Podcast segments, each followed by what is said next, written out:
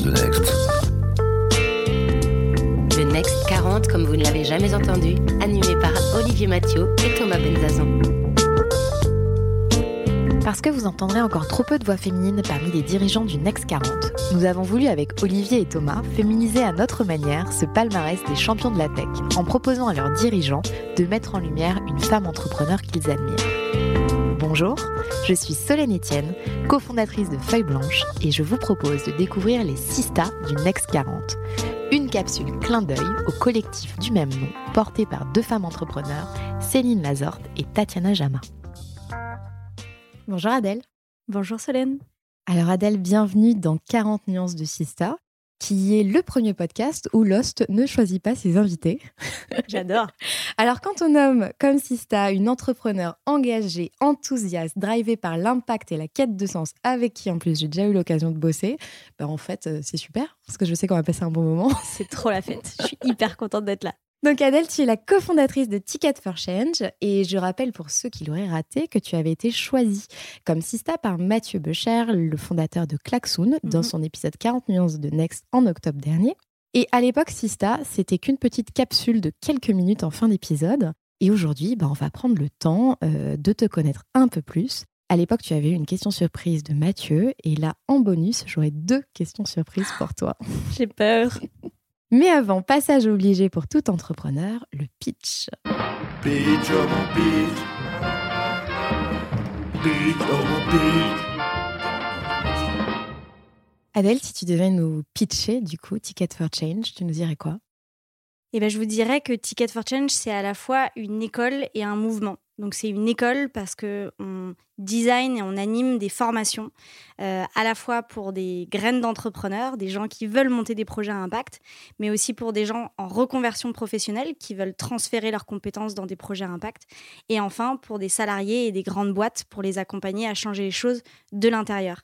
Et c'est aussi un mouvement parce qu'on a tout un pan de notre activité qui est vraiment sur la sensibilisation, euh, le fait de changer les cultures, les mentalités et de faire en sorte que ces sujets, et c'est la preuve avec ce podcast aujourd'hui, que ces sujets prennent de plus en plus de place euh, dans les médias et dans notre culture euh, bah, pour que les mentalités changent et pour que ça s'infiltre de manière douce et enthousiasmante dans les esprits de, de chacun en France. Et de manière durable aussi. Et durable, tout à fait. Alors, je crois que vous vous êtes lancé en 2014. Oui. En 2014, euh, vous sortiez tout juste de l'école, non? Complètement. On a eu euh, des invités sur 40 nuances de Next, notamment les cofondateurs de United Credit, qui ont dit euh, l'avantage de monter une boîte avant 30 ans, c'est d'être un peu couillon. Euh, Sous-entendu, on, a beaucoup d'insouciance. Nul. Pas forcément, pas forcément, mais ils il montraient qu'on avait beaucoup d'audace, en fait. Tout à fait, dans notre naïveté. C'est ce qui s'est passé pour vous? Parce que comment on, on se lance dans une école d'entrepreneur quand Mm. on n'a pas forcément été entrepreneur soi-même? Ouais, bah, c'est une super question et c'est une question qu'on s'est posée, qu'on s'est beaucoup posée, euh, parce qu'en effet, euh, Ticket for Change, au tout départ, donc en 2014, ce qu'on a monté, c'était un programme d'accompagnement à l'entrepreneuriat. Et c'est vrai que ça peut paraître complètement paradoxal de monter un programme d'entrepreneuriat quand tu n'es toi-même pas encore entrepreneur, puisque tu es en, en cours de, de- de devenir sur le chemin euh, pour devenir entrepreneur. Et en fait, euh, on a eu deux réponses à ça. Euh, la première, c'est justement qu'on était les mieux placés parce qu'en fait, on était en train de créer le programme idéal pour nous. Donc en fait, au fur et à mesure de la création de tickets, on voyait ce qui nous manquait, on voyait ce dont on aurait eu envie, euh, les types de conseils, les types de, de masterclass, euh, etc. etc. Euh, et donc, on designait le produit idéal pour nous. Et, ça faisait de nous donc les meilleures personnes pour le faire. Et la deuxième réponse, ça a été de s'entourer de gens bien plus experts, bien plus forts, bien plus euh, euh, expérimentés que nous. Et, euh, d'aller chercher ses talents, d'aller chercher ses compétences. Et justement, quand on est jeune, un peu fou, naïf et pétri de l'ambition de sauver le monde, bah, en fait, on s'est rendu compte que quand on osait demander, et bah, tout le monde nous disait oui. Et ça, c'était assez magique parce qu'on s'est retrouvé entouré de gens absolument incroyables, que ce soit euh, d'un point de vue visible par des euh, Thierry Marx, par euh, Emmanuel Faber, la ministre de l'Éducation à l'époque, c'était Najat Vallaud-Belkacem, enfin des gens comme ça qui nous ont soutenus publiquement, et puis par tout un tas de mentors évidemment dans l'ombre qui nous ont permis de, de faire que ce projet est ce qu'il est aujourd'hui. Et qu'est-ce qu'on ressent quand on lance la première édition de ce, de ce programme, justement? Beaucoup de fatigue en premier lieu.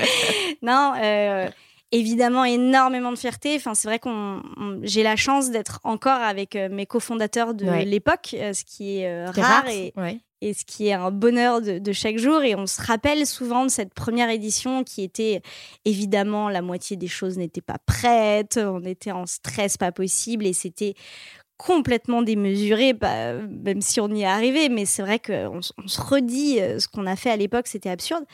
Et, euh, et en fait, on était juste d'une tellement fiers, euh, mais pas fiers de ah on a fait un programme, on est trop fort, fiers de l'impact qu'on voyait. En fait, c'est ça qui était le plus fou. C'est que bah, le tout premier programme Ticket, c'était 12 jours euh, en bus euh, à travers la France où on allait dans six villes de France rencontrer des entrepreneurs, des mentors, etc. Et on accompagnait 50 graines d'acteurs de changement. Et quand tu finis ça et que les 50 personnes sont en larmes en disant c'est la plus belle expérience de notre vie et ça a transformé notre vie euh, à tout jamais, bon bah là, tu te dis ok, j'ai fait un petit truc qui, qui va pouvoir faire changer les choses dans, dans le bon sens. Et c'est un bonheur absolu. Et après, on dort. Et alors 2014, euh, l'entrepreneuriat social, c'était un mot un peu ovni, j'imagine, parce qu'aujourd'hui, c'est un peu plus courant, voire limite galvaudé. Mm. Comment on fait euh, en 2014 quand on parle d'entrepreneuriat social?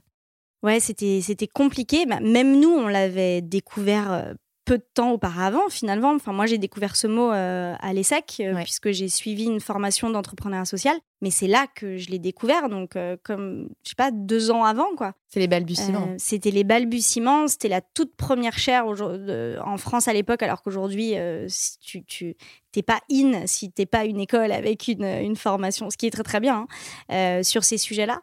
Donc, euh, c'est vrai qu'on utilisait beaucoup de, paraphrases. Et en fait, ce qui marchait, c'était de, parler vraiment de ce qu'on appelle dans le pitch entrepreneurial le why, de, le pourquoi on fait ça, en fait.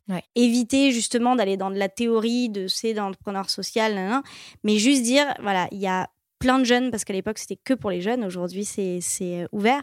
Mais voilà, il y a plein de jeunes en France qui ont envie de faire des choses qui vont être utiles pour la société euh, et ils savent pas comment commencer. Euh, et de l'autre côté, il y a tellement d'entrepreneurs qui ont un impact positif en France et en fait, il n'y a pas de rencontre entre ces deux mondes.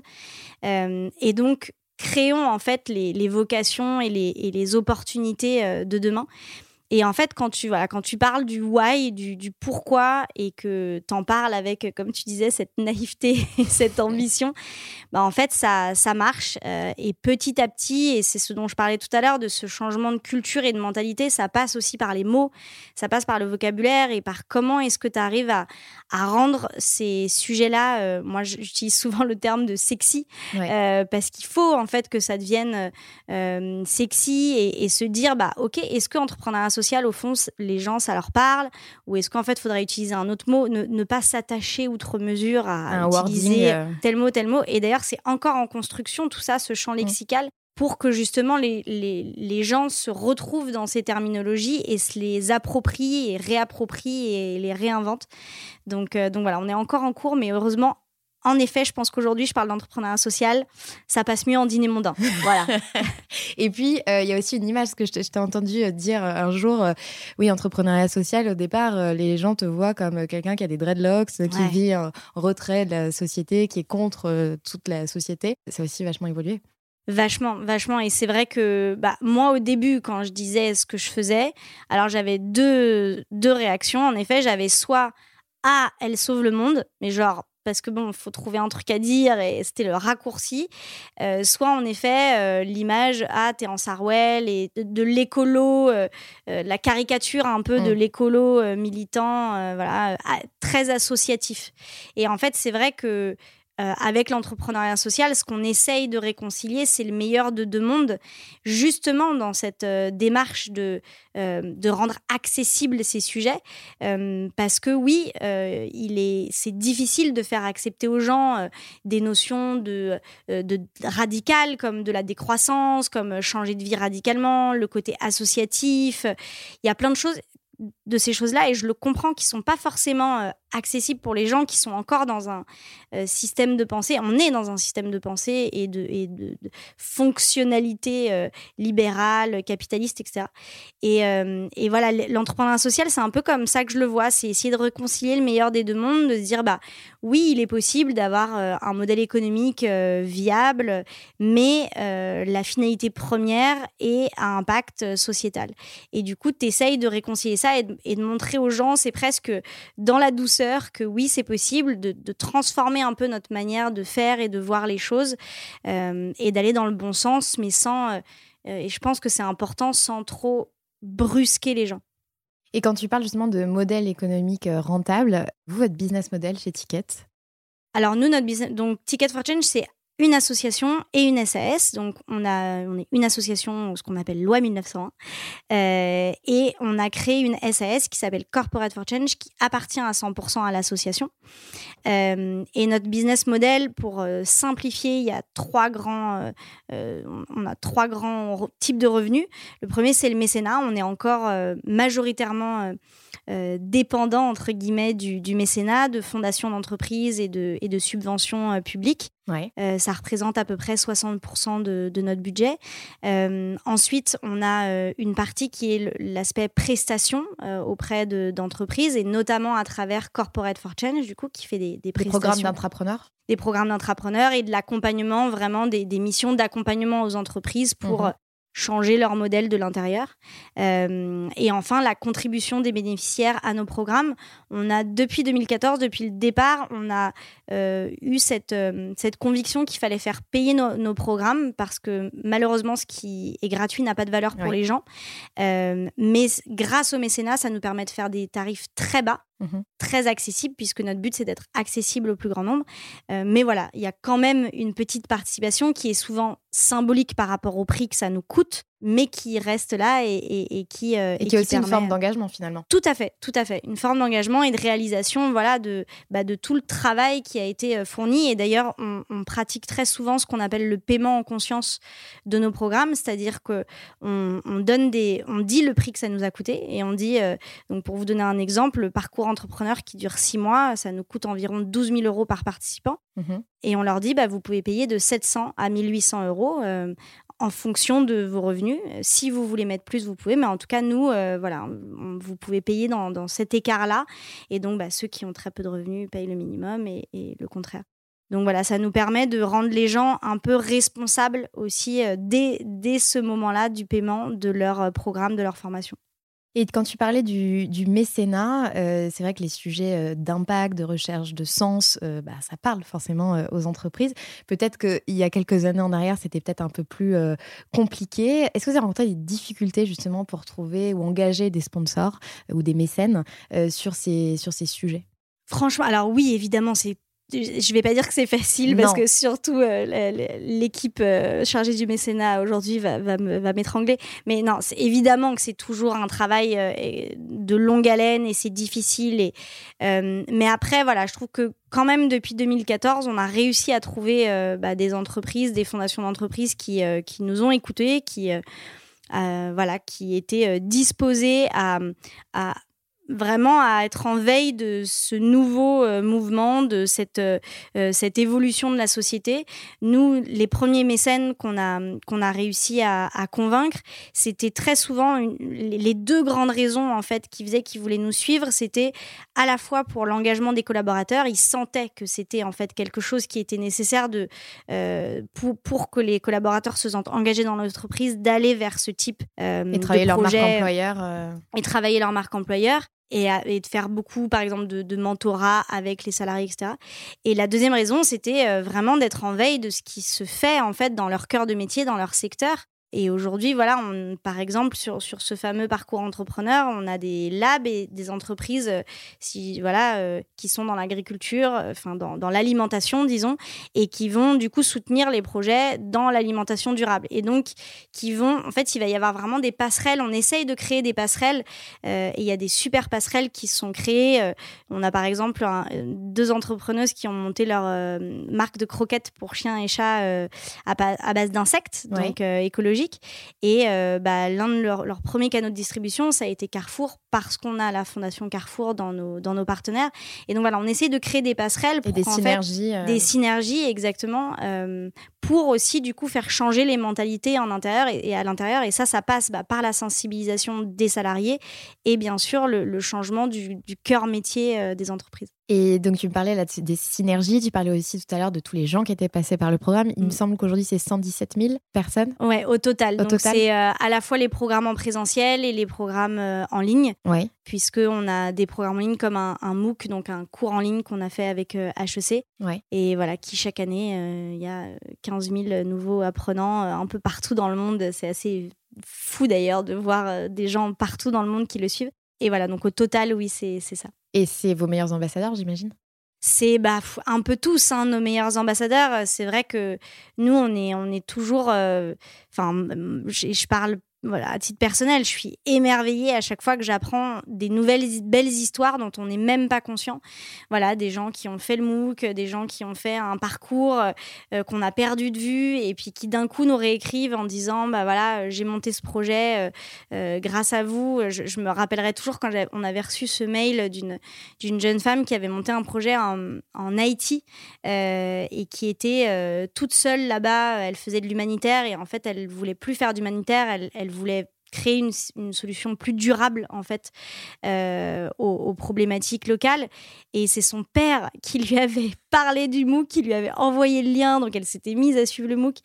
Et, euh, et en fait elle avait vraiment mais comme elle était seule là-bas, en fait, elle avait tout suivi. Et à un moment, on leur demande de faire un canevas, un peu de, deck, tu vois, de pitch deck. Dans... Et bah, c'était avec ça qu'elle était allée convaincre euh, les partenaires parce qu'elle faisait des, des savons recyclés. Euh, et donc, elle, elle, faisait ça avec des femmes qu'elle qu'elle ramenait à l'emploi, qui allaient recycler les savons des hôtels, etc. Et voilà, et elle avait monté son projet euh, grâce en partie, évidemment grâce à elle, mais en partie grâce au MOOC. Et c'est trop beau d'entendre ces histoires. Ouais. J'imagine que vous en avez plein. On en a plein.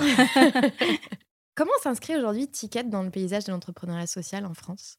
Vaste question. Euh, non, c'est une très bonne question et, euh, et c'est une question qui est totalement d'actualité avec notre, euh, nos réflexions actuelles puisque pour faire très simple. Euh, pendant des années, en fait, on était en mode euh, tête dans le guidon de Ticket. Bah, tu montes Ticket, donc bah, comment on va faire pour euh, que Ticket fonctionne? Comment on va faire pour ramener des sous pour Ticket? Comment on va faire Ticket, Ticket, Ticket, Ticket pour augmenter l'impact, etc. Et depuis euh, quelques années, on est vraiment dans un changement de, mentalité et qui est euh, assez global dans l'écosystème, de plus penser seulement notre chapelle euh, ticket, mais de penser écosystème et en fait de réaliser que notre finalité, c'est pas que Ticket grandisse. ticket, on s'en fout. notre, finalité, il faut se la rappeler tous les jours, c'est d'accompagner à la résolution de grands enjeux de société. Et en fait, ça, pour que ça fonctionne vraiment à grande échelle et on a besoin de, la, grande échelle aujourd'hui puisque on le sait bien, les, enjeux sont de plus en plus urgents et importants. Il y a besoin de s'organiser de manière écosystémique avec les autres acteurs et de sortir de juste sa focale euh, euh, personnelle. Et, euh, et donc aujourd'hui, c'est un rôle qu'on essaye vraiment de, tenir et de, ouais, de, tenir dans l'écosystème et de euh, avec d'autres hein, évidemment. On n'est pas du tout les seuls à apporter ce message et heureusement.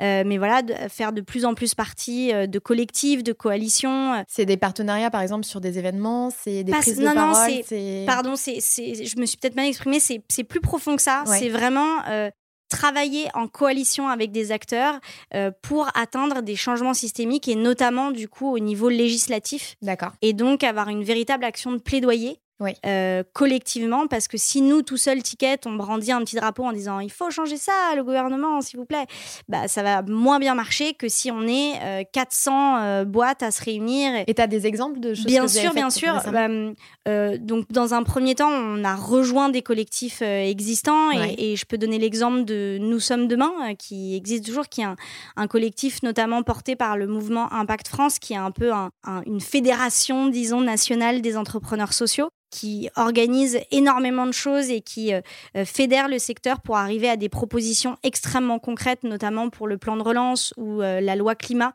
euh, pour arriver vraiment à contribuer de manière concrète à, ces, à ces projets de loi.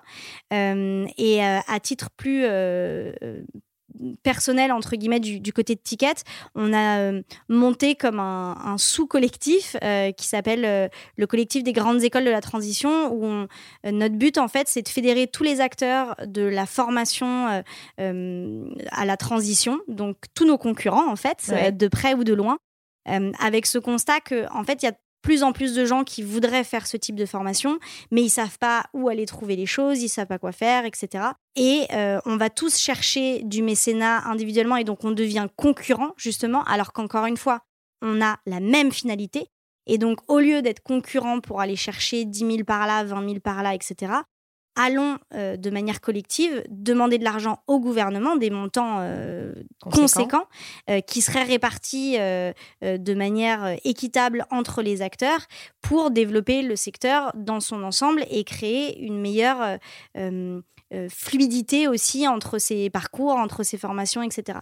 on a appelé ça grandes écoles de la transition parce que depuis tout temps, il y a eu création de grandes écoles quand il y a eu des grands changements euh, structurels dans nos sociétés, quand il a fallu créer euh, des ponts et des routes, on a créé Ponts et Chaussées, quand il a fallu organiser la vie politique, on a créé Sciences Po, euh, les écoles de commerce. Plus récemment, il y a eu les grandes écoles du numérique. et là, on fait pareil, sauf que nous, on ne fait pas comme les Sciences Po, les écoles de commerce, on ne va pas créer des bâtiments et mettre des élèves dedans, on va fédérer toutes ces organisations, toutes ces formations qui existent partout en France et essayer de leur donner les moyens de exactement de leur donner les moyens. Donc ça peut paraître complètement paradoxal parce qu'on veut donner les moyens à nos concurrents. Euh, mais en fait il faut faire encore une fois bouger le marché de manière globale. Il y a de la place pour tout le monde. Et c'est notre rôle vu qu'on est parmi euh, ceux qui étaient là. Alors il y en a qui sont depuis bien, bien avant nous. Hein, mais, mais disons, dans, la, dans cette nouvelle génération d'entrepreneurs, on, a été euh, plutôt bien placés. Mm. Au, voilà, et donc voilà. Et c'est aussi une nouvelle euh, mentalité dans, dans le monde associatif, parce que c'est vrai qu'on peut avoir cette image de euh, guerre de clochers entre différentes associations. Là, c'est quand même aussi une révolution d'une certaine manière que de se fédérer pour se fédérer comprendre qu'on est qu'on est plus fort mm. ensemble et que et qu'en fait ce travail de structuration et de fédération le secteur classique le fait très bien oui et l'a déjà fait depuis de nombreuses années. Euh, le MEDEF euh, le fait très bien. les lobbies, ils le font très très bien. Donc, euh, donc en fait, il y a besoin de jouer sur le, le, même, au même niveau et avec les mêmes outils, pour ne pas employer armes, car nous ne sommes pas dans un combat, mais les mêmes, les mêmes outils pour pouvoir nous aussi faire porter nos idées, nos voix euh, et, nos convictions euh, pour que, euh, et c'était le cas même si on a été très déçus pour ce plan de relance, de dire on ne peut pas faire un plan de relance comme en 40. Mm. Bon, bah, le problème c'est que même si on commence à être de, plus, de mieux en mieux organisé, bah, de l'autre côté ils sont là depuis Bien des dizaines et des dizaines d'années et voilà, ils sont copains-copains avec tout le monde, donc c'est compliqué de, de, faire avancer les choses. Mais voilà, au moins on, on essaye de, voilà, d'y arriver petit à petit. Et vous vous inspirez de ce qui peut se passer sur, euh, dans d'autres pays en Europe ou voire même euh, aux États-Unis ou ailleurs dans le monde d'ailleurs sur ces sujets-là? Il y a des choses qui sont, qui sont euh, inspirantes pour vous? Alors à ce niveau-là du plaidoyer, moi honnêtement, je m'y connais pas assez. je sais que oui, notamment le mouvement Impact France dont, dont, je parlais, qui a vraiment ce rôle de méta-organisation euh, s'inspire beaucoup de ce qui se passe euh, ailleurs et notamment aussi des organisations comme Ashoka qui sont des mhm. organisations internationales donc qui peuvent s'inspirer euh, de ce qui se passe de ce qui se passe ailleurs. moi honnêtement à titre personnel je, je, connais pas assez mais tu as raison il faut il faudrait beaucoup plus apprendre de, de, ce qui s'est de ce qui s'est fait et des grandes réussites qu'il a pu avoir sur des changements de loi des euh, des évolutions de société qui pourraient, où on pourrait utiliser les mêmes, euh, euh, les mêmes outils. donc il y a plein de gens qui le font. Moi, à titre personnel, je ne le fais pas, mais je sais que je sais qu'il y a plein de gens qui le font. Ceci n'était pas une question piège. si, je sais. je le ferai dès ce soir, c'est promis. Alors, on voit que sur euh, tous ces sujets euh, d'impact, les fonds d'investissement s'y mettent, les GAFA s'y mettent mmh. aussi. Euh, en fonds d'investissement, je pense notamment au fonds d'investissement 2050 de Marie Eklund et qui a rejoint notre ami Olivier Mathieu. comment tu perçois justement ces, sujets qui sont pris à bras le corps par, par aussi d'autres acteurs qu'on n'attendait pas forcément là? Mmh. Bah, je trouve ça à la fois très positif parce que on a besoin des mêmes, euh, euh, des mêmes outils, des mêmes euh, moyens que des entreprises classiques pour pouvoir justement se développer, etc. et pouvoir concurrencer avec des, des, entreprises qui auront d'autres valeurs et d'autres modes de fonctionnement. Donc d'un côté, c'est hyper positif et vraiment c'est fou le changement qu'il y a eu depuis sept ans. Euh, je mettrais simplement une nuance peut-être ou une euh, disons, une, inquiétude potentielle. En fait, je pense que ce à quoi il faut faire attention, c'est de pas euh, euh, virer euh, complètement, en fait, se, dire on va faire exactement les mêmes erreurs que ce qu'on a fait avant dans du capitalisme classique et le revers en juste soupoudrant de il y a de l'impact. Donc, en fait, c'est super, mais il faut changer les choses en profondeur, ne pas faire avec les mêmes critères, ne pas faire avec les mêmes modes de fonctionnement. Si je prends un exemple euh, bête, hein, vraiment d'une simplicité, mais voilà, si par exemple on investit dans une entreprise sociale, on ne peut pas lui demander euh, les mêmes seuils de rentabilité, on ne peut pas lui demander uniquement des indicateurs financiers, on ne peut pas avoir les mêmes attentes vis-à-vis de ce type d'entreprise que des entreprises classiques. Et si on ne change pas en profondeur du coup les manières de d'évaluer, les manières de les KPI, les métriques. Exactement. En fait, bah, les choses ne changeront pas, en fait. Et du coup, on, on, sera à nouveau dans une croissance éperdue avec des ok ça sera un peu mieux parce qu'il y aura des produits green mais en fait euh, le problème c'est pas qu'il faut euh, euh, produire 500 millions de baskets green en plus. Il faut produire moins de baskets au global. Mm. donc en fait il y a un moment où si on, on repense pas en profondeur juste le, les notions de croissance dans nos sociétés on arrive quoi qu'il arrive à un mur. Même si on a tous des baskets green au pied euh, on y marchera quand même dans ce mur. Donc du coup, c'est juste là-dessus où je trouve que euh, c'est plein de signaux excellents et, vraiment positifs. Et à la fois, il faut que les, personnes qui soient dans ces structures, qui, du coup virent de bord euh, progressivement, déjà le fassent pour les bonnes raisons. Mhm. Et ça, bah, il faut aller leur demander une par une, est-ce que ton intention est la bonne ou est-ce que tu te dis juste que c'est une tendance marché et que du coup, c'est juste un moyen de se faire plus de pognon. Euh, et donc, ça change pas la donne. Donc, est-ce que les intentions sont les bonnes et est-ce qu'ils sont prêts à euh, transformer vraiment leur manière de faire et leur manière euh, de suivre et d'évaluer ces projets? S'ils sont prêts à tout ça, moi, je dis go J'adore. Mais voilà, je pense que s'il n'y a pas ces changements structurels, ça changera malheureusement pas grand-chose, à part d'avoir deux, trois licornes green d'ici là. Mais est-ce que vraiment on a besoin de licorne green euh, Je, je, peut-être pas questionne. Une Voilà. Ça fait partie des missions, de, des prochaines missions de Ticket, ces sujets-là, justement? Pour l'instant, on n'est pas, euh, on n'est pas nous sur des sujets de, fonds d'investissement. Euh, il y en a plein qui, qui s'y mettent et qui le font beaucoup mieux que nous, donc on va, on va les laisser faire pour l'instant. Et puis on a aussi, c'était une des, une des complément à ta question de tout à l'heure, mais euh, je pense qu'il faut aussi faire attention à pas essayer de tout faire, mhm. euh, à faire bien ce qu'on sait faire. Euh, nous, il se trouve que ce qu'on sait très bien faire, c'est designer et animer des formations et aider des gens à, à, faire à notre place ces formations. Et donc, on va se concentrer sur ce cœur de métier-là. et voilà, et on va, on préfère s'associer avec du coup des fonds d'investissement, des fonds de dotation qui eux vont faire ces choses-là très bien. Euh, évidemment qu'on on qu'on est très proche de, fonds de dotation comme Entreprendrait Plus. Euh, on parle beaucoup avec Make Sense qui a lancé son fonds. Enfin voilà, c'est super. Mais voilà, nous, on va se concentrer sur, euh, sur là où on est bon. Exactement. Alors, c'est quoi les prochains enjeux de Ticket alors, les prochains enjeux de ticket, c'est justement de bien choisir notre modèle de changement d'échelle. Là, aujourd'hui, on, a, on en est à un stade où on a vraiment prouver euh, qu'on savait faire ce qu'on ce qu'on fait. Euh, on a sorti, tu, tu l'as sorti tout à l'heure, ce chiffre de 117 000, c'est parce qu'on vient de finir une mesure d'impact, euh, qui une mesure d'impact très poussée sur nos cinq dernières années, parce qu'on avait déjà sorti une mesure d'impact sur les premières années.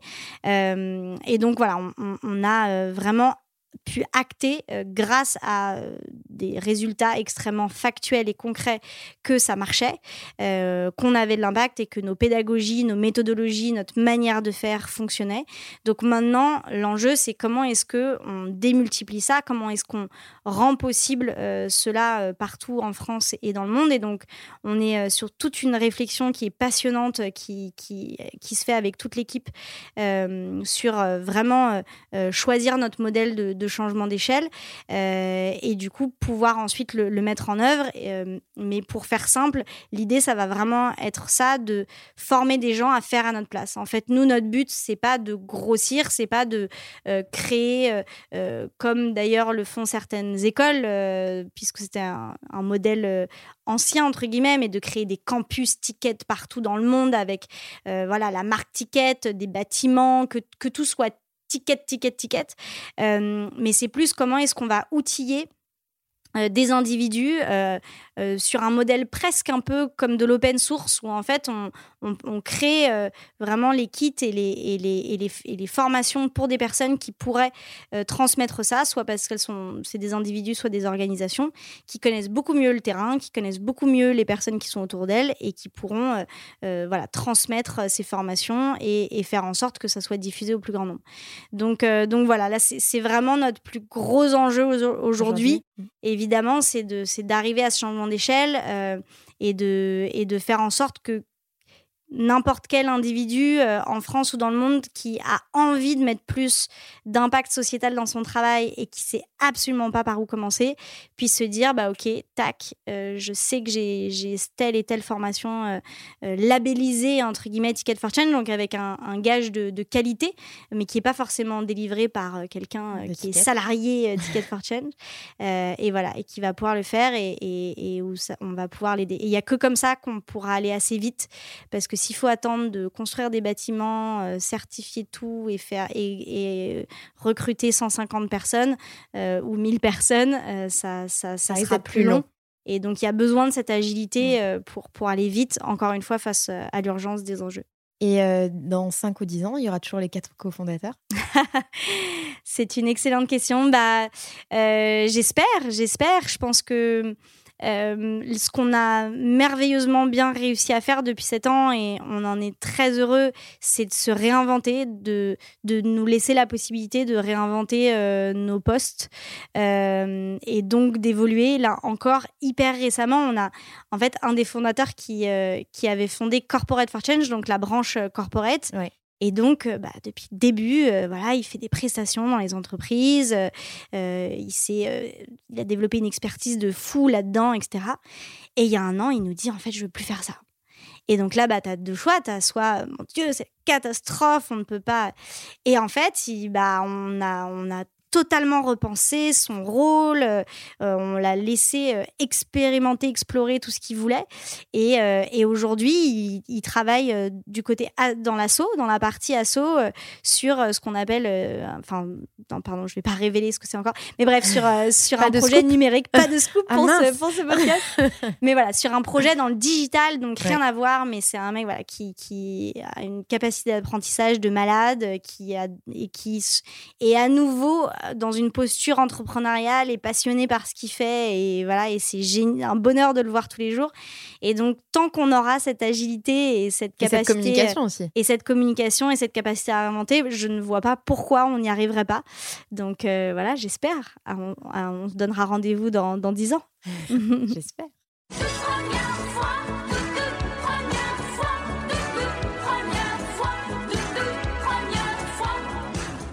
J'adore. Donc généralement, c'est toujours le moment où on danse du podcast. Je confirme.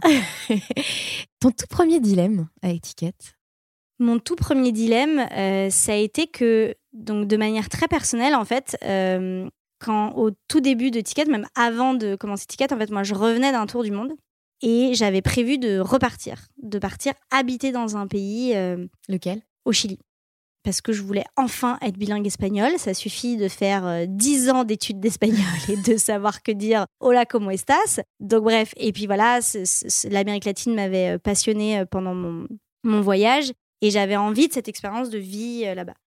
Et, en fait, mon premier dilemme, il a été de choisir euh, entre les deux, entre euh, euh, est-ce que je me lance dans cette aventure entrepreneuriale qui est à Paris ou est-ce que je suis en fait ce que me dit mon cœur, enfin mon cœur me disait un peu les deux, mais en tout cas voilà j'avais ce, plan et j'avais ce, cette conviction que ça serait important dans mon développement en tant qu'être humain et pas seulement entrepreneur. et en fait je l'ai résolu et c'est depuis une philosophie que j'adopte beaucoup et dont on parle beaucoup chez Ticket, on est dans la philosophie du et et non pas du ou. Donc, essayez de ne pas choisir, mais de se dire de tout faire. du C'est parfois. et donc, en fait, moi, ce que, ce que j'ai dit à l'époque à mon fondateur, en fait, j'ai dit bah, moi, je suis là la première année, mais il va falloir que je parte faire ce truc. Euh, il va falloir que je parte parce que sinon, je vais. Ticket, ça se trouve, je serai là dans 10 ans. Euh, et si j'ai pas fait ça, je le regretterai et j'aurais de la rancœur entre guillemets contre euh, Ticket euh, en tant qu'entité parce que ça m'a empêché. Et donc j'ai fait un an. Je suis partie un an au Chili et je suis revenue. Euh, et ça, encore une fois, enfin voilà, je, leur ai dit, hein, mais, mais je les remercie tellement de m'avoir, voilà, ma place était au chaud, de, ma, de jamais m'avoir fait sentir, sentir que je les avais abandonnés. Et ça, ça démontre franchement d'une capacité, de, de une compassion, de compréhension. Enfin, voilà. Je les aime. Et cette année-là, tu, tu, tu, regardais quand même, tu avais toujours quand même un œil sur Bien sûr, j'avais un œil, puis on s'appelait, et, et j'avais un œil. Mais voilà, honnêtement, cette expérience au Chili a été incroyable pour moi. En plus, j'y ai développé des choses que j'ai et bah, j'ai bossé dans des programmes euh, d'entrepreneuriat. Ok. Euh, et notamment de femmes. Euh, c'est drôle, le fait j'avais deux métiers là-bas. J'en avais un où j'ai aidé à monter le réseau Entreprendre au Chili, qui mhm. n'existait pas à l'époque. Et j'ai organisé à travers une structure qui s'appelle Exosphère un programme d'entrepreneuriat uniquement destiné aux femmes. Et donc, en fait, ça m'a appris trop de trucs et ça m'a, en fait, vachement servi après, pour, Ticket. Ça m'a vachement nourri. Et d'ailleurs, c'est quelque chose dont on s'est rendu compte et qui continue à. On, se dit que souvent, il faut qu'on puisse aller se nourrir ailleurs, il faut qu'on puisse faire des breaks. C'est aussi des méthodes de management d'ailleurs qui sont, Bien qui souvent promenées, de dire euh, prenez le temps de vacances, prenez le temps d'aller s'inspirer ailleurs. Et au-delà de vacances, ouais, de prendre des vrais. Moi encore, euh, bah, avant, avant Covid, là, en 2019, je suis partie quatre mois faire une formation euh, autour de, de, pratiques somatiques, autour de la danse, de l'art, et bref, des choses qui sont pas directement, on pourrait penser directement lié euh, à, Ticket, et pourtant ça me nourrit énormément euh, au quotidien. Euh, et je suis en train de ramener pas mal de ça dans nos pédagogies. Enfin bref, du coup, c'est c'est vraiment cette agilité qui, qui est, que je trouve merveilleuse et je, les en remercie encore tous les jours. mais voilà, c'est un dilemme qui s'est bien terminé puisque bah j'ai fait le, le, parti pris du et et non pas du ou. Si vous avez un dilemme, ne choisissez pas, faites les deux. C'était le conseil d'Adèle. Voilà. D'ailleurs, en parlant de conseils, Adèle, euh, lequel on t'a donné et que t'as pas suivi? Je dirais que c'est les conseils qu'on me donnait en école de commerce, en fait, où on me disait euh, euh, va gagner beaucoup d'argent, où on me disait faut que tu aies un métier à statut prestigieux, que tu aies de la sécurité. Enfin voilà, il y avait vraiment ce modèle-là. Mmh à part avec mon, ma classe de fous furieux là, qui faisait de l'entrepreneuriat social. mais, euh, mais sinon, c'était quand même les messages qui, qui, qui étaient passés. Euh... Et t'as l'impression que ça a changé, ça, aujourd'hui? Je, ouais, j'ai vraiment l'impression. J'ai vraiment l'impression, et c'est une très bonne chose.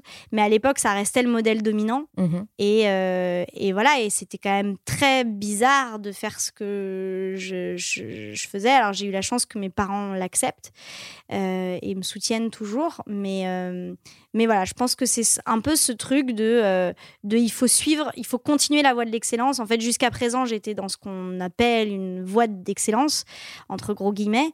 et et, d'un coup de dire bah en fait je vais arrêter de suivre l'autoroute. Euh, je suis ravie de ne pas avoir suivi ce conseil et d'avoir commencé en entrepreneuse fauchée à vivre chez mes parents euh, pendant quelques années de plus.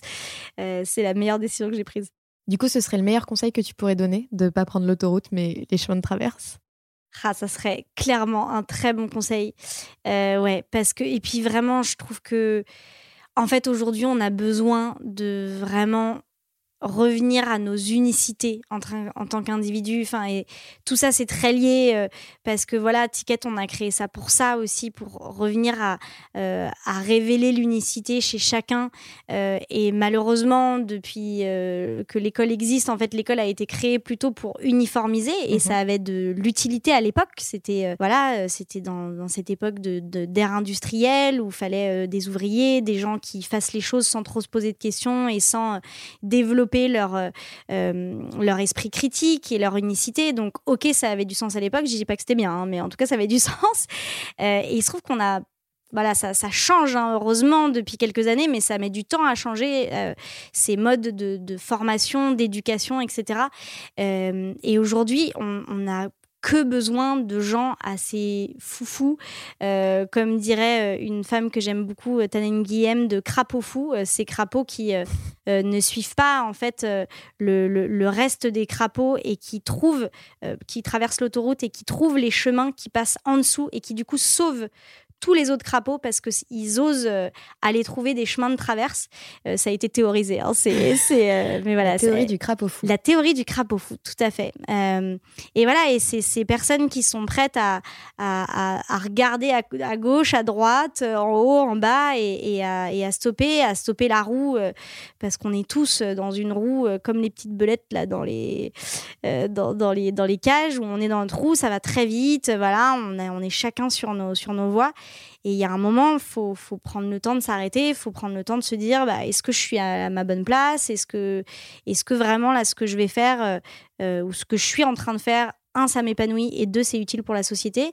Euh, et s'il y a ne serait-ce qu'une des deux questions qui est non, bah, peut-être se dire, est-ce que je est-ce que j'ai pas des choses euh, qui sont dans mon champ d'action, des choses que je peux faire à mon échelle qui pourraient me permettre de changer ça? Je pense que ça ne peut que faire des gens plus heureux. Euh, et ça, je pense que je, ne trouverai pas une seule personne qui veut pas être. Enfin, si, il y a toujours des. Mais voilà, qui a quand même pas cette envie d'être heureux. Et, et, encore une fois, ça serait plutôt cool pour la société. Donc, euh, donc voilà, soyez, tous des crapauds fous. Je n'ai que ça à dire. Allez relaxez-vous. Et maintenant, on parle de vous À quoi tu rêvais petite, Adèle? Alors, moi, j'avais une très claire idée du métier que je voulais faire petite. Ah. C'était euh, être euh, sauveuse d'éléphants dans une réserve d'Afrique et donc euh, avoir créé une réserve pour éléphants et euh, où ils puissent euh, vivre en tranquillité et survivre surtout. Donc voilà, j'étais un peu euh, une geek des éléphants. Je sais pas si ça existe, mais j'avais absolument T'avais fait un voyage Je n'avais jamais fait de voyage. Je ne sais pas d'où me vient. Babar peut-être. oui, comme tout le monde, je disais babar, mais je sais pas. J'ai été prise d'une passion pour les éléphants. J'avais tout. J'avais du du t-shirt au porte-monnaie où j'avais une collection de figurines éléphants. J'avais une carte du Kenya dans, dans, dans ma chambre et j'avais un petit porte-monnaie évidemment en forme d'éléphant, cela va de soi, euh, dans lequel j'économisais chaque euh, mois mon argent de poche pour partir au Kenya, pour pouvoir avoir les éléphants. Bon, je suis arrivée à 350 francs hein, à l'époque, donc euh, je n'ose même pas regarder combien coûtait le billet pour le Kenya, mais je pense que j'étais très loin. Mais, mais voilà, c'était vraiment un... C'est l'animal de la sagesse, non, l'éléphant? Mais bien sûr. En plus, je pense que c'est. Quelque chose de, de lié. évident. non, ouais, je trouvais ça fascinant. Et puis, je pense, évidemment, c'est facile d'analyser après coup, mais enfin, oui, ça fait partie de ces, animaux qui sont extrêmement symboliques de euh, euh, la raréfication, enfin de la de l'extinction, de la sixième extinction de masse, puisque euh, on, en parle beaucoup. Ça fait partie de ces grands mammifères qui on a la chance de parler d'eux, parce qu'il y a tous ceux dont on ne parle pas parce qu'ils sont un peu moins beaux ou un peu moins grands. Mais on en parle et voilà, je pense que c'est c'est peut-être de là d'où vient ma fibre de vouloir sauver le monde.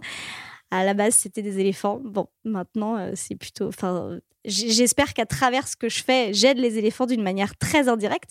Mais, euh, mais voilà, c'était ça mon rêve. Et est-ce qu'il y avait des jeux euh, auxquels tu, tu, jouais qui étaient potentiellement révélateurs de, de, ce que tu fais aujourd'hui? Alors, je dirais que je jouais beaucoup à des jeux collectifs. En fait, moi, j'étais un vrai garçon manqué. Mais genre, Vraiment. genre, j'ai découvert que j'étais une fille vers 14-15 euh, ans, tu vois, genre. Et donc, je jouais beaucoup à tous les jeux de dits et là je remets des énormes Le guillemets, guillemet. de garçons. Mhm. Euh, mais voilà, jouer au foot, jouer au basket, jouer au tennis, enfin tout, tout, tout, tout, ce ce qui est une balle. Tout ce qui était et tout ce qui est équipe. Ouais. Euh, vraiment, j'ai beaucoup beaucoup joué à des jeux collectifs et ça, je pense que ça m'a vraiment défini euh, parce que c'est quelque chose aujourd'hui j'ai vraiment besoin. Et d'ailleurs la preuve avec on était quatre euh, cofondateurs et on et voilà et je, je suis incapable de faire un truc seul. Je suis je me sens euh, vraiment, mais ouais, je, me sens pas énergisée déjà, je me sens pas à ma place. Quand je suis seule, je suis ma pire juge, donc euh, je m'empêche de faire quoi que ce soit parce que je me dis, mais t'es nul, t'es nul, tu vas jamais y arriver. Et dès qu'il y a des gens, euh, je me sens portée par, par un esprit d'équipe. Et donc, je pense que c'est toutes ces années à faire du foot qui, indirectement, m'ont aidé à ça et en fait que bah voilà aujourd'hui Ticket on, on le répète euh, et ça peut paraître aussi galvaudé de dire ça mais c'est une vraie aventure collective et c'est pour ça qu'on tient toujours à dire on est cofondateur on est cofondateur je ne suis pas la fondatrice Euh, et voilà et c'est vraiment une, une aventure euh, collective et c'est ça qui pour moi me procure le plus de joie au quotidien Et donc, vous êtes quatre cofondateurs chez Ticket. Mm. Je crois que vous êtes quatre enfants dans ta famille. Ouais. allongez-vous sur un divan et dites-moi ce que cela signifie Signifie. pour vous Et ça représente quoi la famille pour toi? Oula, oula là. Euh, c'est énorme, c'est énorme. euh, c'est vraiment le pilier fondamental de ma vie. J'ai eu, euh, je suis la personne, une des personnes les plus privilégiées au monde pour ça, puisque je suis née dans une famille très aimante, euh, très soudée. Et euh, nous, on est les deux petites dernières avec ma sœur jumelle. Ouais. Euh, donc, on est numéro 3 et 4. Et on a un grand frère et une grande sœur qui ont 7 et 9 ans de plus, donc qui sont beaucoup occupés de nous, qui étaient assez grands pour, pour s'occuper de nous. D'où le garçon manqué. Je suis devenue le petit frère de mon frère, clairement. Il a, il a fallu choisir une. Une, voilà, bah, au donc, moins comme ça, il y en avait au il moins a une dû faire un test. Celle qui tape le mieux dans un ballon à deux ans, c'était moi. Voilà. Et, euh, et voilà, on s'entend euh, extrêmement bien avec, euh, mes parents. Et, voilà, on se voit encore tout le temps. Ils sont tous à Paris. Et c'est à la fois. Ouais, j'ai l'impression que c'est comme mon camp de base. Souvent, j'ai cette image-là de. C'est grâce à ce camp de base que je peux gravir n'importe quel sommet dans ma vie. Parce qu'en fait, j'ai ce camp de base. Et du coup, quoi qu'il arrive, alors ça prend une dimension très pratico-pratique. Par exemple, je sais que si demain j'ai un problème financier, euh, si je, je suis euh, sans un sou, mais enfin voilà, je, je- je- à vie, je peux rester euh, chez mes parents, chez mes frères et sœurs. Enfin, je sais que c'est possible. Je ne vais pas leur imposer ça, je vous rassure, mais euh, mais je sais que c'est possible. Donc rien de ce côté-là, tu vois, Mm, très mm, mm. pratique, euh, c'est c'est ça. Et après, c'est un camp de base de, de réénergisation, ce terme que je viens d'inventer. Euh, euh, inouï et, et c'est une source, un- une zone d'apprentissage et de joie et de, et de, enfin voilà. Donc on se voit beaucoup trop euh, pour nos conjoints respectifs et conjoints respectifs. Il paraît que parfois c'est un peu too much, mais voilà, on fait partie de ces familles qui chaque année continuent à partir euh, deux semaines tous ensemble avec parents, petits enfants. Donc maintenant on est 14 avec les Ah ouais, ça fait une tribu. une les belle enfants, c'est c'est carrément une tribu, mais euh, et j'ai plein d'amis qui ne comprennent pas, qui disent Mais moi je ne pars plus avec mes parents depuis ou alors deux jours, tu vois, grand max. Et nous on est là, mais si ça pouvait durer euh, un mois, on le ferait. Enfin, donc voilà, c'est un, C'est une un- vraie source c'est d'énergie. une vraie vraie source d'énergie. ouais. Vous avez un message. Coucou ma sœur chérie. Alors moi j'avais une question. Euh, je voulais savoir si tu pouvais m'aider à prendre une grande décision Euh, parce que je sais que voilà tu excelles vraiment dans ce genre de, de moments de vie, de croiser des chemins. Euh, Est-ce que je vais plutôt à droite, plutôt à gauche? Euh, Donc je vais vraiment avoir besoin de toi pour faire un choix. Et, euh, et voilà j'aimerais savoir Mm. euh, quand est-ce que tu peux te rendre disponible pour euh, pour approfondir, débattre, euh, voilà, creuser vraiment ce sujet et, et m'aider à prendre la meilleure des décisions. Euh, je sais que tu es la meilleure dans ce genre de moment. Allez, je t'embrasse. Bisous. À la coquine, Donc c'est ta sœur c'est ma grande sœur. Oh, je suis émue, dis donc. C'est trop chouette. Oui, c'est ma grande sœur Clémentine, qui est euh, elle-même entrepreneur, entrepreneuse, puisqu'elle a créé euh, ce merveilleux euh, média qui s'appelle Bliss Stories, qui accompagne les femmes vers une maternité plus décomplexée et plus transparente et sans tabou.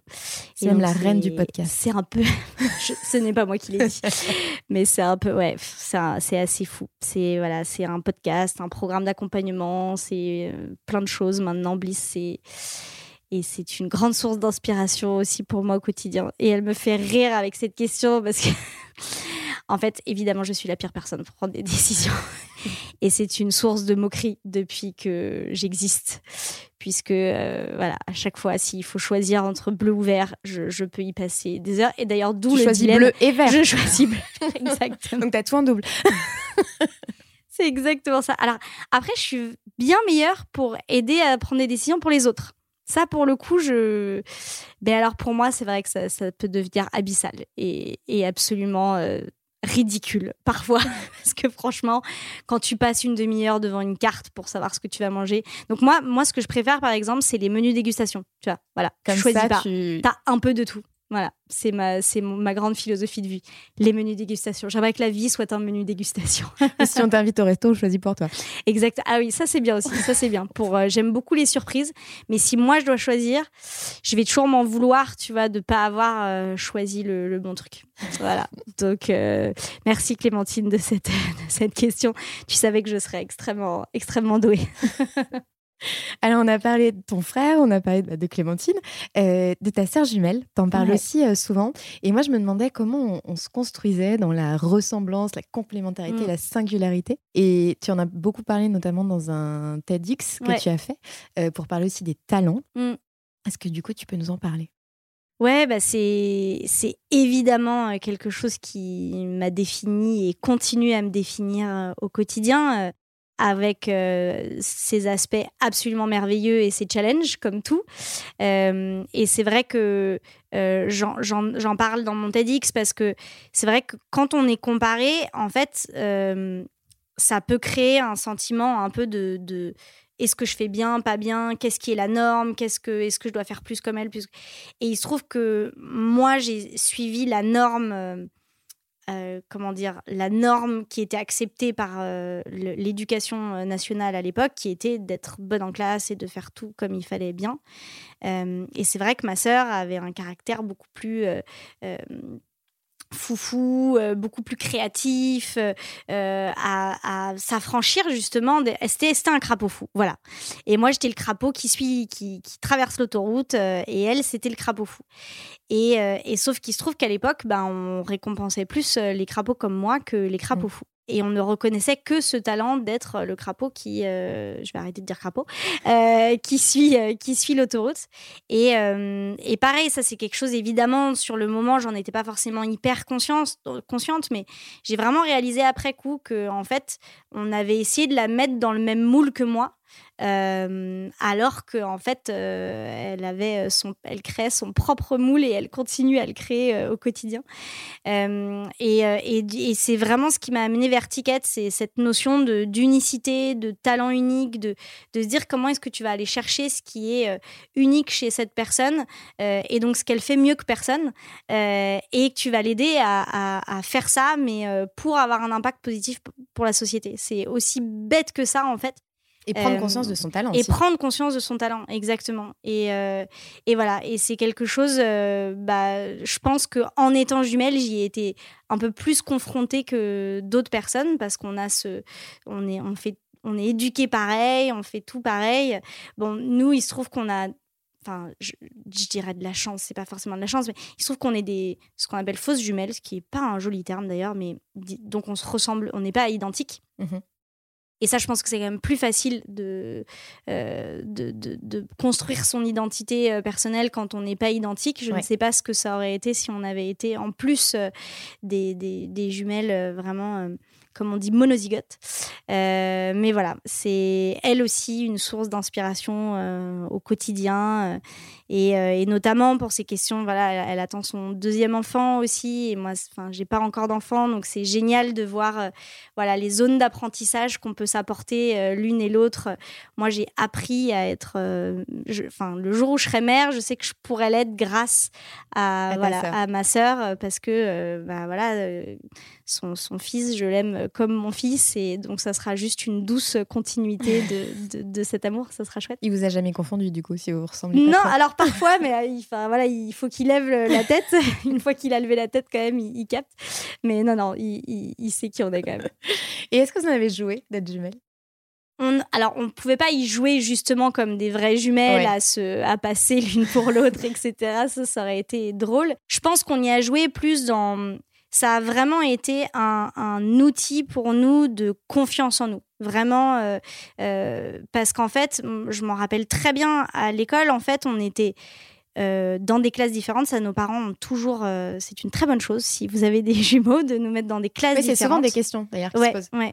Et nous, dès, bah, pas, pas à la crèche, mais enfin voilà, dès la maternelle, on était dans. Comme ça, vous aviez vos cercles d'amis. Exactement, on avait nos cercles d'amis. Et euh, mais par contre, on- donc dans les classes, on était Adèle et Lucie, euh, mais dans la cour de récré, si on le voulait, on devenait les jumelles. Mm. Euh, et en fait, on était reconnaissables parce qu'en fait, il y en a peu des jumelles, et puis parce qu'on s'entendait très bien. Et du coup, bah, on a toujours euh, mis nos amis euh, en en lien. Et puis euh, voilà, moi, j'avais la meilleure collection de cartes de basket de la NBA de la cour. Ma sœur avait la meilleure collection de cartes Space Girl de la cour. Donc, tu vois, nous deux, on, on- Vous fédériez finalement, toute la cour d'école. Exactement, tu vois, on était et on avait du coup le- la meilleure collection de toute la cour. Donc, voilà, on, on a toujours vu notre gémellité comme une force et non pas justement comme certains disent euh, ça, ça a été très difficile de m'affirmer, etc. Mais voilà, je pense qu'on avait ce bon équilibre de de- d'utiliser notre gémellité comme un comme quand on le voulait, quelque chose qui nous différenciait, Euh, mais ça nous différenciait à deux, mais du coup aussi en tant qu'individu. Et c'est ça qui est, qui est trop beau et qui, euh,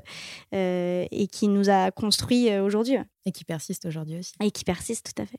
Alors, on a parlé de ta famille. Mhm. Euh, On arrête, t'es sûr Parce que j'ai encore plein de choses à Ah dire. bah vas-y, je t'écoute. Si t'as encore quelques heures devant toi, je parler de mes parents, je parler de tous mes neveux, nièces. Dont deux qui ont fait un super podcast. Tout à fait, Hein, tout à fait. voilà. Philosophie. Philosophie. Les plus grands, bah, ceux de Clémentine justement, Voilà. les plus grands qui, euh, ah ouais, qui sont, qui sont des, Pablo des et futures Selma, stars du qui podcast. sont euh, des futures stars du podcast. Et si vous n'avez pas écouté ce podcast, je vous Ouais. encourage parce qu'on a bien rigolé. Ah ouais, ah ouais, ils sont très drôles. Du coup, est-ce qu'il y a des rencontres particulières qui ont marqué ta vie et qui ont fait que tu es devenue la femme que tu es aujourd'hui? C'est une excellente question. Euh, je trouve que quand tu poses cette question, on peut se demander est-ce que c'est euh, femme en tant qu'être humain ou femme euh, avec un grand F de la femme? Et comme ce podcast s'appelle Sista, j'ai plutôt envie de, prendre le côté, le côté femme avec un, un grand F. Et bah, en fait, là, c'est marrant, mais là, du coup, la première personne qui me vient, mais bon, j'en ai déjà un peu parlé dans, dans le sens de mes cofondateurs, mais j'ai pas parlé d'elle, de Joséphine, qui est ma cofondatrice, que j'ai rencontrée euh, au moment de la création de Ticket for Change. On se connaissait pas avant. Vous êtes rencontrés le jour de la signature des. Limite, limite. Non, non, on s'est rencontrés où moi, j'avais demandé à rencontrer, avant de dire oui pour rejoindre le projet, il y avait déjà trois personnes qui étaient sur, sur le projet. Et j'ai dit, bah, j'aimerais bien qu'on se rencontre. Non, on s'est rencontrés en vidant des bouteilles de vin, en refaisant le monde jusqu'à jusqu'à 3 heures du mat. euh, voilà, ce, premier soir. Et c'est ce qui a scellé notre, amitié à tout jamais. Euh, et non, ouais, je je, je m'attendais pas à, à lui dire ça, mais c'est vraiment une femme qui m'a euh, Et c'est drôle parce que du coup, euh, bah, on était, on n'était que deux femmes. Enfin, donc je pense aussi ce truc de jumeaux. Enfin, je pense, je sais pas, j'ai fait un- une projection. Mais c'est une personne, on est hyper complémentaires. Et c'est une femme qui m'a énormément appris. euh, plus qu'elle ne le sait certainement, euh, qui par sa douceur, par justement sa, sa, sa manière d'entreprendre en, en étant, en pensant que tout est possible. Moi, j'ai plus un côté parfois à, voir ce qui pourrait mal se passer. Euh, et peut-être qu'il y a besoin de ça, hein, mais à plus anticiper à me dire Ah, mais qu'est-ce qui pourrait mal se passer et tout. Et elle, j'ai l'impression qu'il n'y a jamais aucun, aucun problème. Il n'y a, jamais, euh, y a jamais aucun problème qu'on ne peut dépasser. euh. Et. Et ouais, et c'est une femme qui m'a qui m'a vraiment construite euh, et qui continue de me construire puisqu'elle est toujours là, même si elle est à Toronto là en ce moment. Euh, mais elle est toujours euh, chez Ticket. Et voilà, c'est une femme qui m'a construite en tant qu'entrepreneuse, en tant que femme, en tant qu'amie, euh, et, et, que j'aime beaucoup. Et qui fait partie intégrante de ta vie. et qui fait complètement partie intégrante de ma vie, même si ce serait bien qu'elle rentre en France vite. Le message est passé. Voilà. Vous avez un message. Salut Solène, bonjour à tous.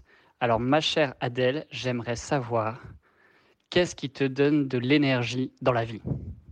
Merci. Merci David. Est-ce que tu peux nous dire qui c'est? David Fouché, mesdames et messieurs, l'unique, l'incomparable. Euh, David, c'est une personne euh, incroyable, euh, récemment papa. Oui. Entrepreneur, sportif de haut niveau, qui, avec qui j'ai eu le bonheur de travailler pendant plus d'un an sur un projet qui s'appelle La Claque. Euh, qui euh, est euh, un collectif de personnes dont tu fais partie, Solène, dont Thomas fait partie, de personnes qui ont envie de, de, changer les choses et qui avaient un très beau projet en 2020 qui était celui d'organiser un événement majeur à Bercy de 12 000 personnes. 12 000 personnes. Un truc, ça allait être la folie. Et donc, c'était vraiment le, la meilleure année pour organiser un événement à Bercy. Hein, voilà. donc, on a dû mettre ce projet d'événement en, en stand-by, mais en fait, le collectif a tellement pris euh, qu'on continue de travailler ensemble, qu'on a créé euh, un podcast euh, grâce à vous, puisque c'est vous qui le portez, qui s'appelle Les Claqueurs. Oui, que tu causes de temps en temps. Que je cause de temps en temps, où on va interroger des personnes anonymes et des personnes plus connues sur les grandes décisions qui ont forgé leur, leur parcours et où on les, on les titille pour prendre des grandes décisions pour leur vie qui sont positives pour la planète. Donc on essaie de créer une, une chaîne euh, d'engagement euh, positif euh, à travers, à travers ce podcast. Podcast qu'on peut suivre sur toutes les plateformes. Bien sûr, merci. Tu, es trop fort. Je fais vraiment tous les podcasts dans ce podcast. C'est parfait. C'est parfait. Donc tout à fait, il y a déjà des super podcasts qui sont, qui sont disponibles. voilà, et j'ai eu le bonheur de découvrir David à travers ce, ce projet. On est c'est aussi un jumeau, d'ailleurs. Euh, c'est très drôle, on s'est rendu compte de ça et on, c'est pour ça qu'on s'entend aussi bien. C'est parce qu'on est, parce qu'on est jumeaux. Euh, voilà, donc David Fouché, euh, trop heureuse d'entendre sa voix si reconnaissable. Et ça m'étonne pas qu'il m'interroge sur mon, sur mon énergie, parce qu'à chaque fois, il me disait Mais c'est pas possible d'être aussi petite et d'avoir autant d'énergie. Donc, euh, enfin, lui, il peut parler, hein, parce que lui, il fait des, des, marathons et des je sais pas quoi. Enfin, je, je n'aurais jamais. Du coup, lui, il écoute le podcast en courant. Tout à fait. Voilà, donc, donc, je pense que David, tu dois être en train de nous écouter en courant. oh, il est sur un petit 62 km, je pense. voilà. Euh, bon, c'est un matin comme un autre. Hein, voilà, il fait ça avec des, des poids aux pieds, tu sais. Hein. Et puis ça, c'est la première partie de son entraînement quotidien. Mais voilà. Donc oui, tout à fait. Respire et hydrate-toi, David. Euh, et, donc pour répondre à, ta question, euh, comment c'était comment je trouve mon énergie ou un truc comme ça Bon, un truc sur euh, la source de mon énergie. On la, réécoute, on la coupera. Allez.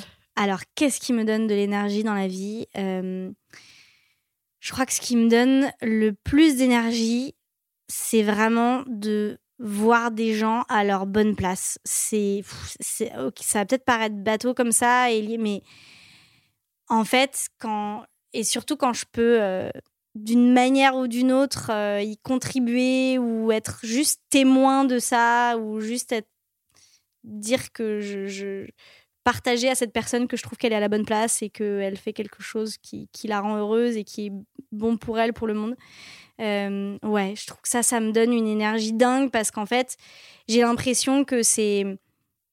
Quand je vois ça, je me dis tout est possible parce que il suffit qu'on additionne toutes ces personnes. Et, euh, et, voilà, et on peut vraiment créer un point de bascule, on peut vraiment créer un, un, changement à grande échelle. Il y a un théoricien qui a, qui a dit que, je crois que le chiffre c'est 17%, il faut que 17% de la population adopte une pratique ou euh, essaye de faire changer les choses pour que, en fait, ça, c'est le point de bascule. C'est euh, un super livre de Goldwell qui s'appelle Le point de bascule. Et et donc, c'est voilà, c'est comment est-ce qu'on va atteindre euh, ces 17%, comment est-ce qu'on peut atteindre ce moment de bascule. Il n'y a pas besoin de convaincre 100% des gens, il n'y a pas besoin que 100% des gens bougent. Euh, mais si on atteint ces 17%, ça, ça peut marcher. Et du coup, j'ai l'impression qu'à chaque fois que j'en vois un, je me dis, j'ai un petit check, tu vois, dans ma, dans ma tête de 1% de plus. Ah, un, un, de plus. Et, et encore une fois, c'est c'est c'est pas seulement comme si je vendais un produit et que je me disais ah un de plus qui a ce nouveau t-shirt ou cette nouvelle basket ou c'est un de plus qui a un truc en profondeur qui, qui, qui a évolué ou qui est en train d'évoluer. et c'est trop beau. Et du coup, tu dirais que c'est au contact des autres que tu te ressources? Ah ouais, moi je suis pas du tout. c'est une catastrophe. Euh, ah ouais, ouais, ouais, Bah ouais, et puis encore une fois, hein, je pense que ça vient de.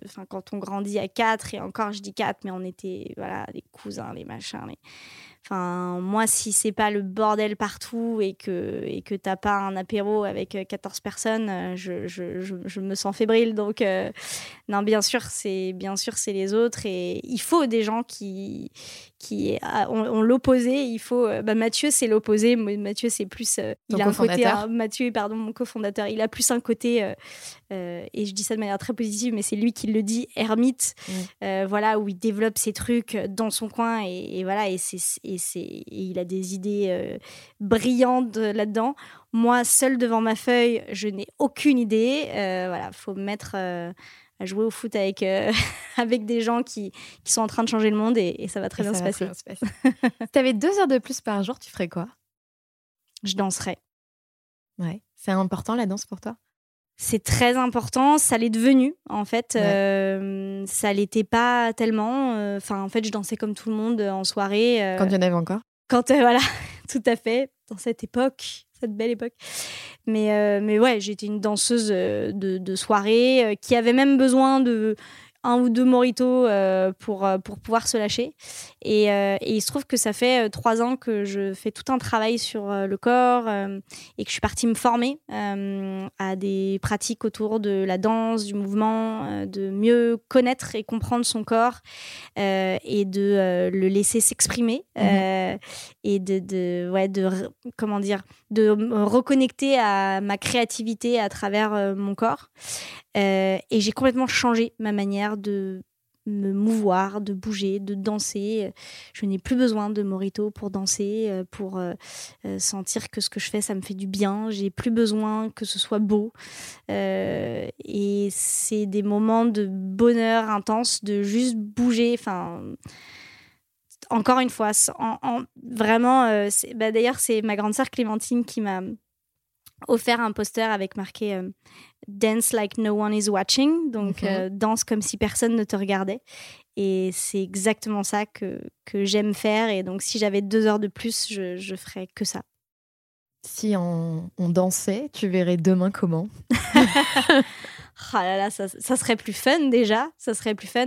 Non, mais, blague à part, euh, si je me dirige vers ces sujets-là, c'est parce que je suis persuadée que ça, il y a un potentiel d'impact sociétal énorme, qu'en fait euh, prise de conscience de son corps aussi. Exactement. Qui dans notre culture est pas ah, franchement présent. C'est une catastrophe, c'est une catastrophe et c'est le grand oublié de tout. Alors heureusement, on est un peu dans une phase de reconnexion à nos émotions quand même. Je trouve qu'il y a, y a c'est bien, euh, mais le corps reste encore le grand oublié de tout de tous les programmes même d'accompagnement justement à, mm, mm. Euh, l'entrepreneuriat ou même euh, à changer de vie.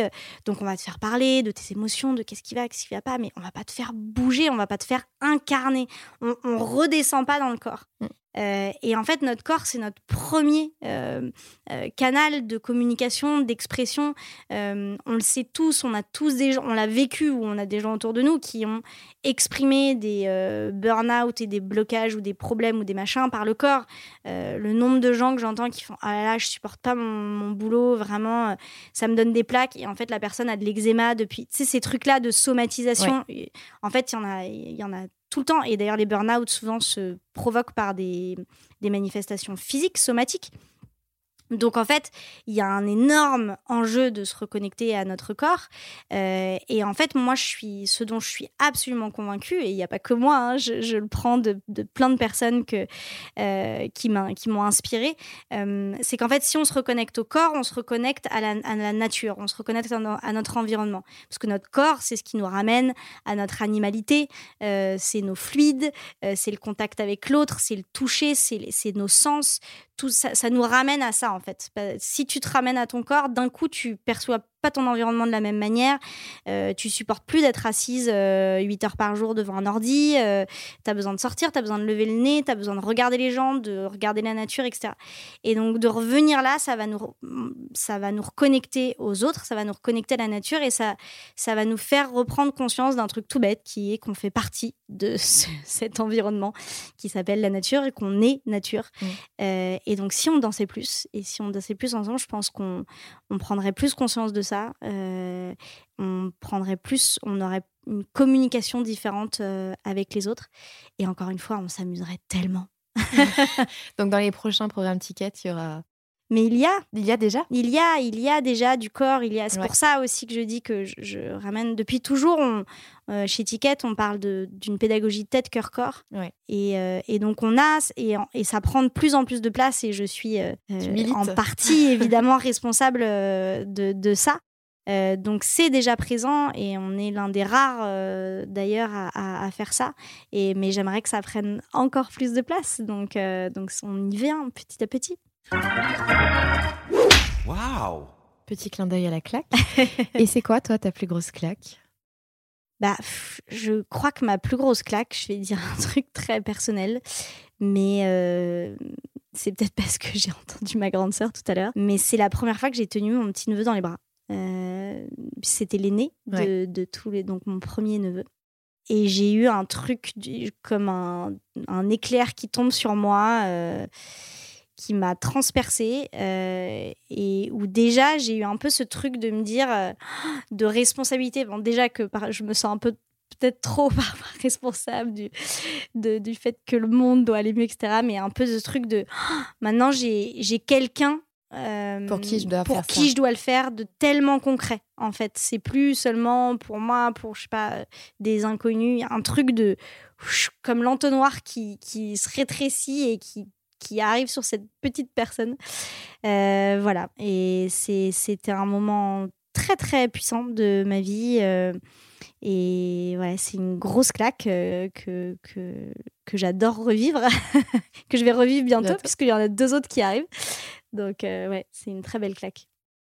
Quelle est la question qu'on te pose tout le temps et qui à force t'agace? Quelle est la question qu'on me pose tout le temps et qui m'agace? Je dirais que c'est peut-être c'est une question et une attitude. C'est quand les gens me regardent vraiment d'un air hyper douteux et ils me disent mais vous faites quoi en fait vraiment chez Ticket? Un peu ce truc de j'ai un peu compris mais j'ai quand même pas trop compris. non, en vrai, je dis que ça m'énerve mais c'est juste c'est vrai que c'est compliqué ce qu'on fait et même pour nous de le dire tu m'as demandé de le faire en une phrase, c'est complexe. Mais c'est plus cette pas seulement la question, mais la, posture, le corps, encore une fois. Le corps et le visage où tu sens vraiment que il te pose la question, mais tu sais même pas s'il a vraiment envie d'entendre la réponse parce qu'il trouve ça trop compliqué déjà. voilà, c'est un peu ça. Et celle qu'on ne pose jamais, que c'est tant mieux. Celle qu'on me pose jamais et c'est tant mieux, c'est euh, et toi, quand est-ce que tu auras un enfant? Et je suis, je me sens chanceuse en tant que femme. J'ai 33 ans que de n'avoir aucune pression là-dessus aucune personne, euh, et notamment de, mes proches. Mmh Donc, euh, je suis contente qu'ils me laissent le temps. Et la question qu'on ne pose jamais, mais qui permettrait d'en apprendre beaucoup plus sur toi? Bah, je pense que tu me l'as un peu posé. C'est, euh, c'est, enfin, tu m'en as posé beaucoup d'ailleurs de ces questions parce qu'on me pose pas souvent des questions sur ma famille et si, on ne connaît pas ma famille, honnêtement, on ne sait pas grand chose de moi. Euh, c'est ça, et, encore une fois, mon rapport au corps. Euh, mon rapport au corps, à la danse, euh, à la créativité, qui sont des choses qu'on ne voit pas trop dans, une, dans la façade entrepreneuriale, et qui parfois déroutent un petit peu d'ailleurs, genre, ah. mais ouais, vraiment, bah ça, évidemment, ça vient assez peu dans des conversations euh, mondaines, hein, comme on dit. Euh, et, et, ça, pareil, si on si on me découvre pas à travers ce prisme-là, peut-être si on si on ne danse pas avec moi, peut-être qu'on me connaît pas vraiment finalement. Ah. Alors, avant la dernière danse, euh, qui toi tu aurais choisi comme sista si tu avais dû en choisir une, c'est-à-dire une femme entrepreneur que toi tu aimerais mettre en avant mm. et qu'on t'agra dans cette émission du coup? Mm-hmm. C'est marrant parce que là j'ai une personne qui me vient en tête, euh, donc je vais dire qui c'est, qui n'est pas du tout une entrepreneuse dans le sens euh, euh, Silicon Sentier, tech, qui a monté un truc énorme de start-up, de je sais pas quoi. Mais j'ai sa petite bouille qui m'est venue. C'est Margot Bounine, qui est une amie de longue date et qui a monté une ferme de permaculture et de, de, comment, de transmission aux enfants euh, de toutes ces pratiques-là. Donc, euh, elle fait une quantité de choses. Je n'ai jamais vu quelqu'un travailler autant euh, à Belvès, dans le sud de la France. Et pour moi, c'est c'est aussi ça que ça doit être l'entrepreneuriat. Dans l'entrepreneuriat. Mm. C'est pas seulement justement le silicone sentier, c'est pas seulement des levées de fonds, et des... mais voilà, c'est des gens qui sur le terrain euh, font des choses incroyables, euh, sont les mains dans la terre et, les mains avec les enfants. Enfin, elle fait les deux choses les plus importantes qu'il y a au monde, euh, c'est-à-dire cultiver la terre et transmettre à des enfants. Enfin, je veux dire, je vois pas ce qu'il peut y avoir de plus important. Mhm. Mais voilà, ces entrepreneurs-là, ces entrepreneuses-là, on en parle beaucoup moins que les autres. Parce que justement, ils sont peut-être trop occupés à faire et non pas à dire. Donc voilà, Margot, euh, si tu m'entends, euh, tu le sais, tu es une personne formidable, tu fais quelque chose d'incroyable. Et, euh, ça serait bien qu'on t'entende plus, qu'on te voit plus. Voilà. Le message est lancé. J'espère. Merci Adèle pour cet échange et je pense que le hashtag sera crapaud. J'espère bien. Je sais pas si ça ramènera beaucoup d'auditeurs, mais écoute, ah, ça, peut susciter de la curiosité. en tout cas, si vous avez aimé ce podcast, n'hésitez pas à nous donner les fameuses 5 étoiles qui permettent de gagner la guerre des algorithmes. Et on vous retrouve très prochainement pour une prochaine Sista. Salut Adèle. Merci Solène. 40 nuances de Next. The Next 40 comme vous ne l'avez jamais entendu, animé par Olivier Mathieu et Thomas Benzazon.